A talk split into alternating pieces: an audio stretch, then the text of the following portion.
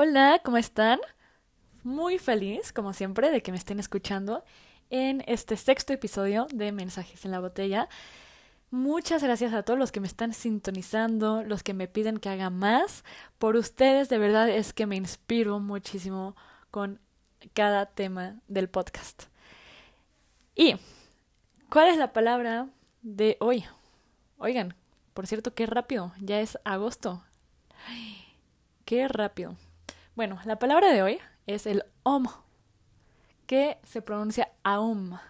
Para los que hagan yoga, conozcan un poco de meditación, seguro que la han escuchado en, en su vida, ha tenido un gran impacto. Y, por ejemplo, en las meditaciones, al final de cada meditación o durante la meditación, siempre eh, decimos el AUM cantando. Por ejemplo, va a sonar así, AUM, y otra vez, y, y a mí me da demasiada paz. Entonces, el Aum es un símbolo hindú y está conformado por cinco, cinco pequeñas piececitas que en un conjunto forman, forman el Aum. El primero es el Bindu, que es el estado infinito, el silencio. Después viene el Maya, el estado de ignorancia. Después el Taihasa, el estado de sueño o de vigilia. Luego el Vaishvanara, estado consciente. Y por último el Pragma, que es el estado inconsciente. Ok, les voy a contar más sobre estos estados. El primero que les comenté, que fue el Bindu y el Maya, eh, por ejemplo, el primero, que es el Bindu, es el estado trascendental de conciencia pura, de conexión con la divinidad, un estado de paz y felicidad suprema. Después, en el velo de Maya, encontramos el estado de ignorancia e ilusión que nos mantiene desconectado de nuestra divinidad interior y nos hace creer que estamos desligados de todos y del todo. El estado de vigilia es donde se está dormido, pero los sentidos están activos. Ojo con eso. Después, el estado de sueño profundo es el estar literal, ahí sí, completamente inconsciente de todo. Y por último, el estado de despertar es este estado de conciencia, donde la mente, tanto el yo, están activos, percibiendo el mundo material. ¿Ok? Les voy a contar más de por qué este símbolo me fascina y bueno, yo lo conozco desde que hacía yoga, que a los 15 años empecé haciendo yoga. Ahorita la verdad es que no la practico, pero me encanta y soy buena, así que vamos a volver a poner en marcha este arte de vivir que es la yoga y que viene del hinduismo, que a mí me encanta, es de mis, de mis culturas favoritas. El Om. El Om es el símbolo de lo esencial en el hinduismo significa unidad con lo supremo, la combinación de lo físico con lo espiritual. Es la sílaba sagrada. Muchos lo conocen como el mantra de los mantras, el mantra más sagrado. El primer sonido del Todopoderoso. El sonido del que emergen todos los demás sonidos, ya sean de la música o del lenguaje. Como les comenté, el OM es un mantra. Pero, ¿qué son los mantras y por qué son tan poderosos? Ok, para cumplir con múltiples propósitos, los mantras han sido utilizados con éxito durante miles de años. Sus beneficios van desde apoyar a todo aquel que los recita en su proceso de iluminación y despertar espiritual hasta ayudarnos en asuntos meramente cotidianos, tales como tener éxito en una entrevista de trabajo, curarnos de alguna enfermedad, tener un mejor día, mejores relaciones, etc. Ok, entonces, podemos definir la palabra mantra como un sonido o frase que tiene poder espiritual o psicológico. En un idioma sánscrito, man significa mente y tra es el vehículo entendiéndose que los mantras son un medio de transporte para nuestra mente. Muchísimas religiones como el budismo, el hinduismo, el jainismo y sijismo los utilizan. así como en la meditación trascendental, mediante la práctica de la repetición, con el fin de evocar un nivel más alto de conciencia. Por ejemplo, en una meditación mindfulness donde se necesita estar completamente en atención contigo. Ahora, el verdadero propósito de los mantras es de despejarnos de cualquier pensamiento o cuestión alterna a nosotros, o sea, de los obstáculos en nuestro proceso de crecimiento espiritual y así poder marcar el comienzo de la iluminación. Yo les quiero compartir que sí hago meditación. Mi mamá me la ha inculcado. Ella hace con Joe Dispensa, que es un doctor muy famoso de Estados Unidos y que ha cambiado maneras de pensar. Tiene varios libros como el del placebo, etcétera.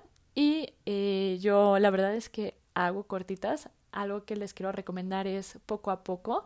No, no estresarse porque, ay, no puedo despejar mi mente del todo o soy muy distraído. Yo, la verdad es que yo sí soy una persona muy distraída de que me distraigo porque la mosca vuela.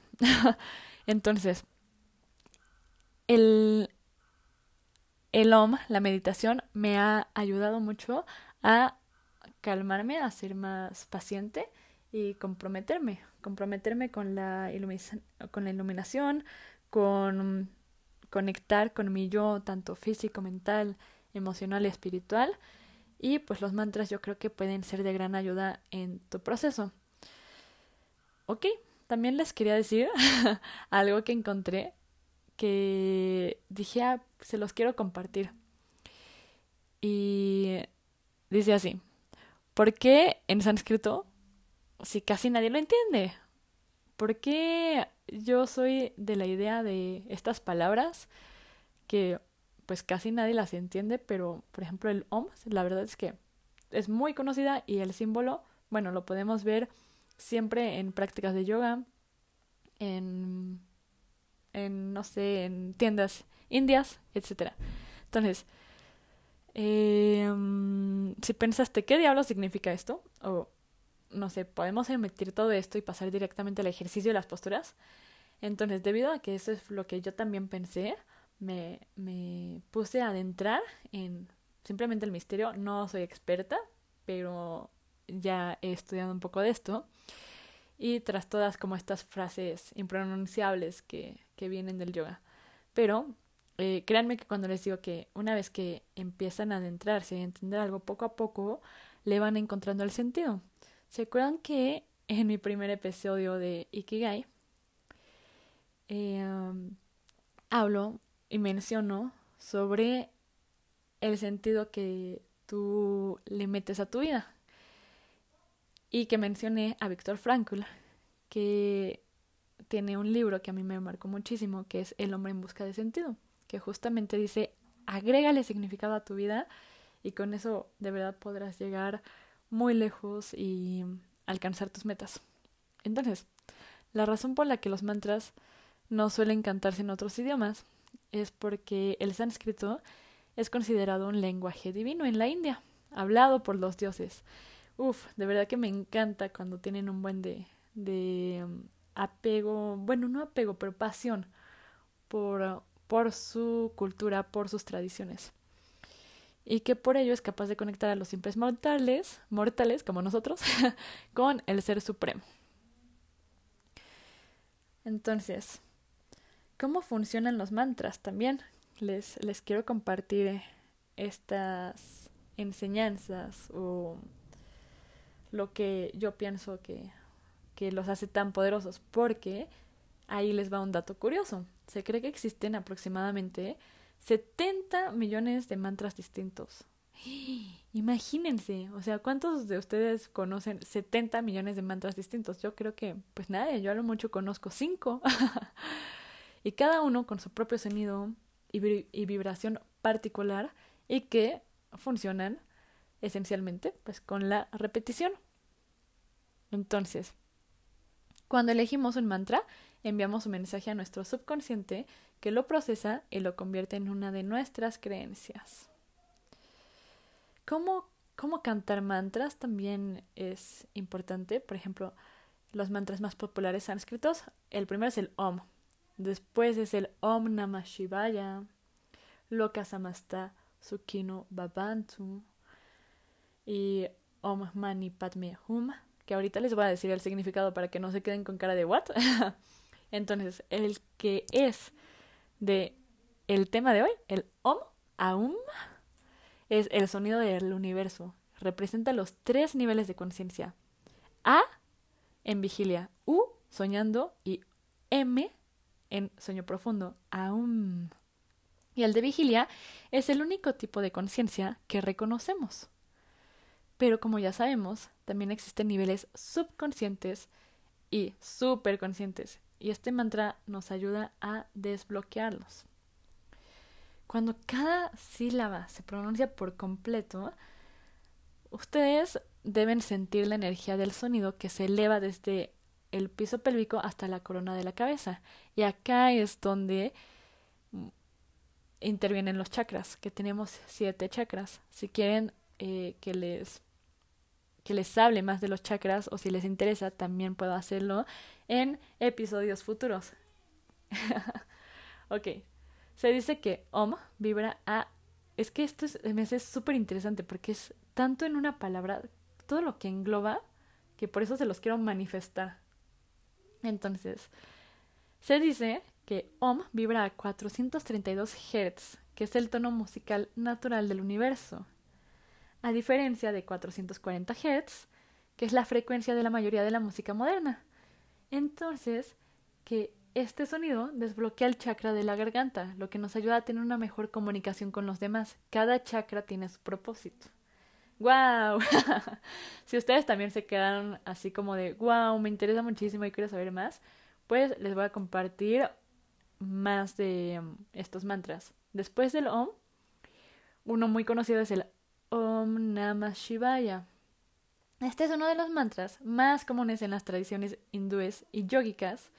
No sé si exista en sí decir como tradición yógica, pero sí del yogi, para los que practican yoga, y en las escuelas védicas y tántricas. Y sus orígenes se remontan en a una oración hindú tomada del Yajurveda y es un saludo a Shiva, el señor de la destrucción, que a su vez es purificador y sanador.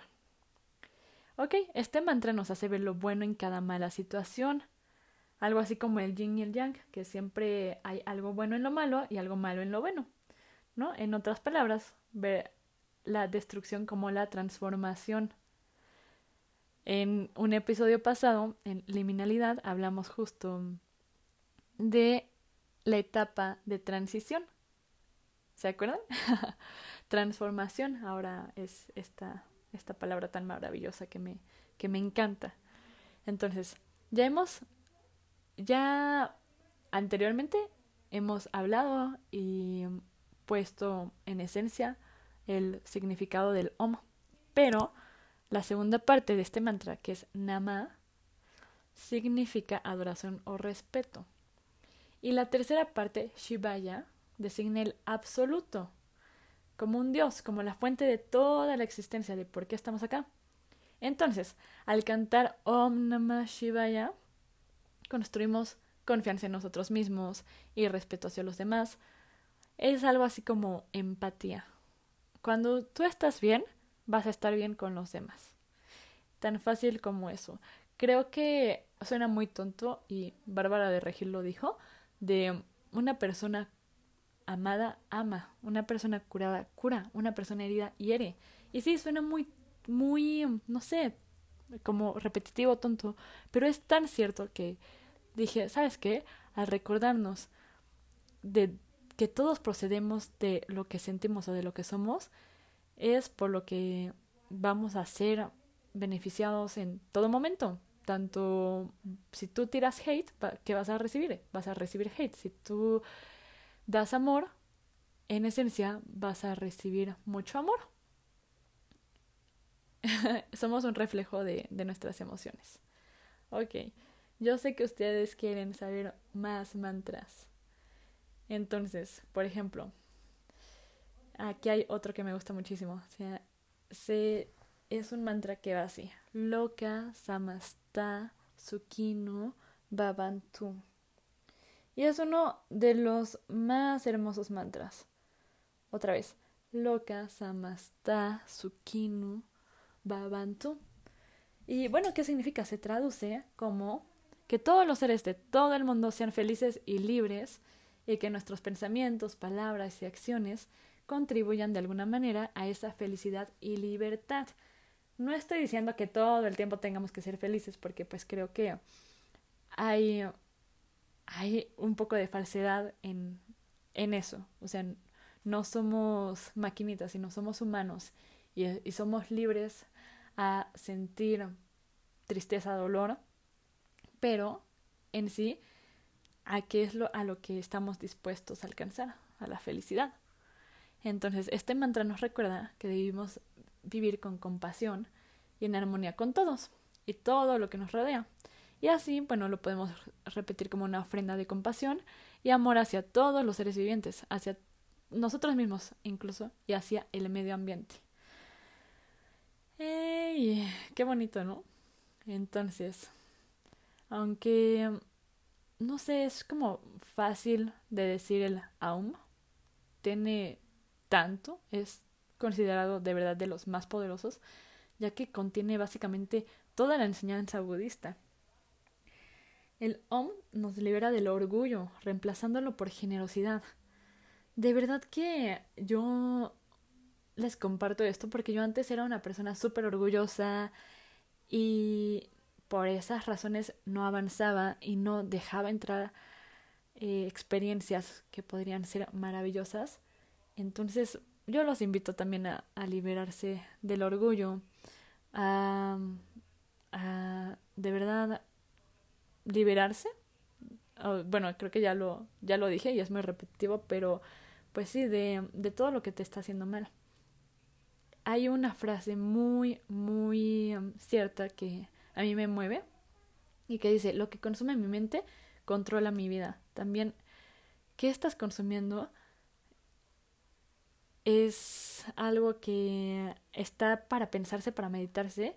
Y si no te gusta el cómo estás ahorita, entonces tú puedes cambiar, tú puedes ser parte de una transformación increíble y, y eres privilegiado por, por todo, porque tú lo estás creando.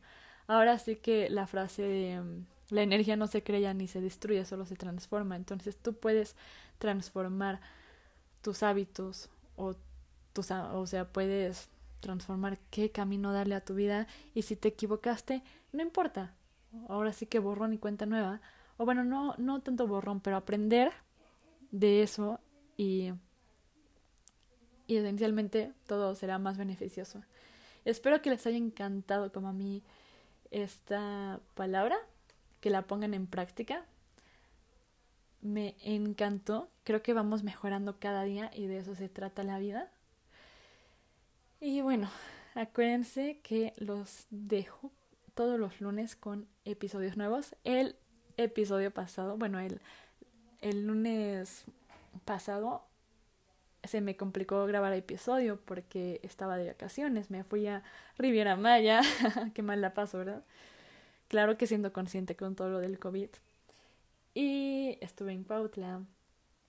Entonces se me complicó, la verdad. Pero ahora sí voy a seguir siendo constante porque ya están acostumbrados a cierta a cierto compromiso por mi parte y yo me comprometo con ustedes. Gracias por escucharme de México, de Ecuador, de Irlanda, de Estados Unidos, de donde me estén escuchando.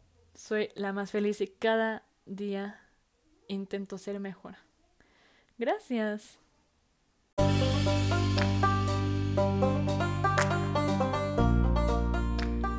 Muchas gracias por estar acá, escucharnos, apoyarnos. Y ya tenemos Instagram. Estamos como mensajes guion bajo en la botella. Vayan a seguirnos.